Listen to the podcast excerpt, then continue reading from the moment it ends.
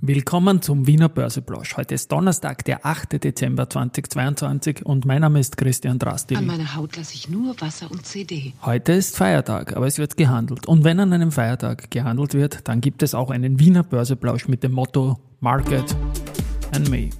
Hey, here's Market and Me. Podcasting for Equity. Freebies for Community.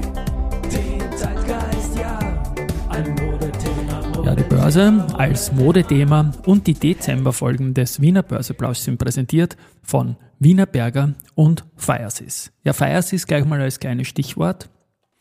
Da wurden wir von der Elis Kana von der Zierer für ihren Zierer Adventkalender fürs heutige Fenster eingeladen. Die machen da jeden Tag so ein Fenster mit Leuten aus der Community.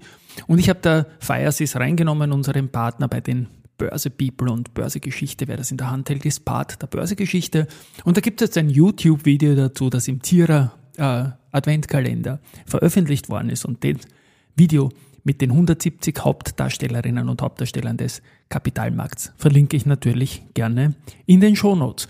Blick auf den Markt kurz, 6660 Punkten, Punkte, jetzt zum Mittag circa um 12, um 13.30 Uhr.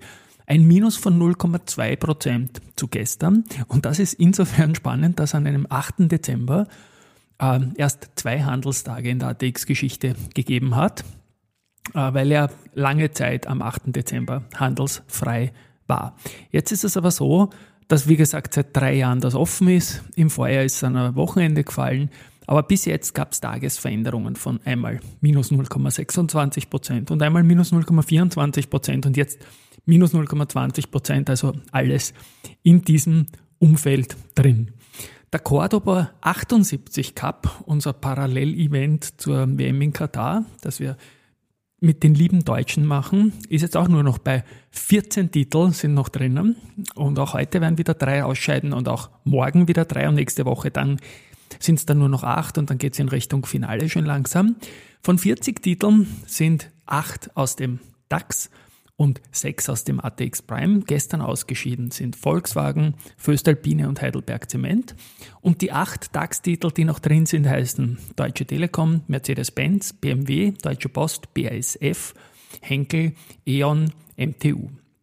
Und die sechs ATX Prime-Titel sind EVN, Meyer-Mellenhof, RBI, Unica, AMAG und Polytech. Und das Spannende ist bei der, bei der MMK, also bei der Meyer-Mellenhof, das ist auch der aktuelle Champion beim Aktienturnier und insofern offenbar ein Spezialist für so etwas. Äh, was ich noch schulde, sind die Tagesgewinner zum Mittag mal Warimbex plus 1,8 Prozent, dann die Strabag mit plus 1,2 Prozent, da habe ich dann noch was dazu. Die Do Co. mit plus 1,14 Prozent, Semperit minus 3 Prozent auf der Verliererseite, die fallen jetzt schon wieder ein paar Tage durch, verdächtig stark.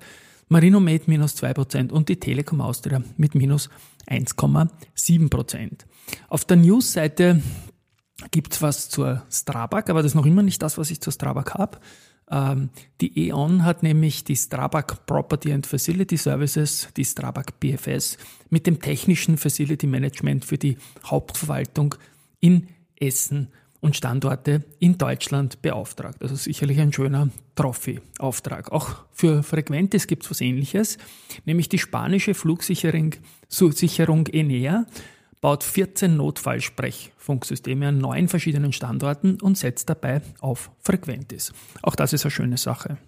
Jetzt zum zweiten Strabag-Punkt noch. Ich habe diesen, diesen Podcast gemacht mit dem Thomas Birtel, mit dem CEO und da ging es unter anderem auch darum, dass es für ihn immer ein Ansporn war, den Emissionskurs von 47 Euro aus dem Jahr 2007, also vor seiner CEO-Zeit, er ist erst 2013 CEO geworden, äh, wieder zu erreichen. Und es ist spannend, was er da sagt, vor allem dann hinten raus, was das erste, äh, wie soll ich sagen, was das erste Quartal 2023 FF bringen könnte. Einen höheren Börsenkurs haben, das macht mich tatsächlich unzufrieden.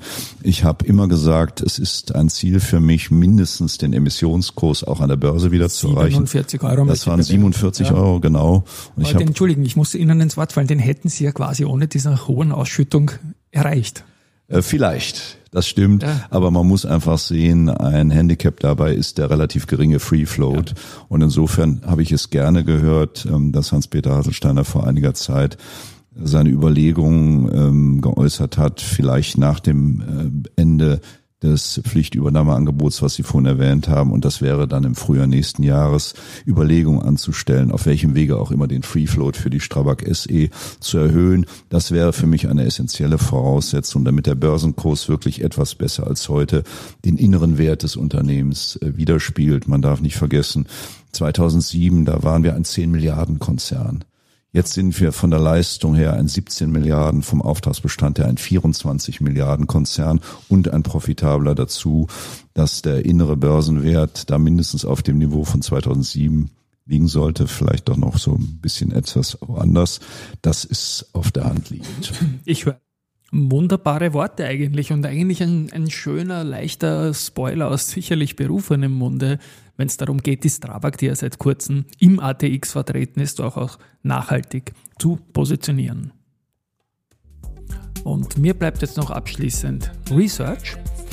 Ähm, Haug und Aufhäuser haben Do Co. weiter mit bei und das Kursziel von 144 Euro bleibt auch. Alster Research bestätigt nach Bekanntgabe der Kapitalerhöhung die Kaufempfehlung für Wolfgang. Äh, Verwässerung gibt es natürlich und deswegen geht man mit dem Kursziel ähm, von 24,5 Euro zuvor auf nun 23 Euro. So, das wäre es für heute. Schöner Feiertag noch. Es kommt dann noch ein kleiner Podcast, wo wir ein Gesangel mit dem Clemens Eiter, dem Bohrvorstand, noch kurz vorstellen werden, weil in der nächsten Woche heißt es Do the know it's Christmas time. Tschüss, Baba, gesund bleiben und besinnliche Tage.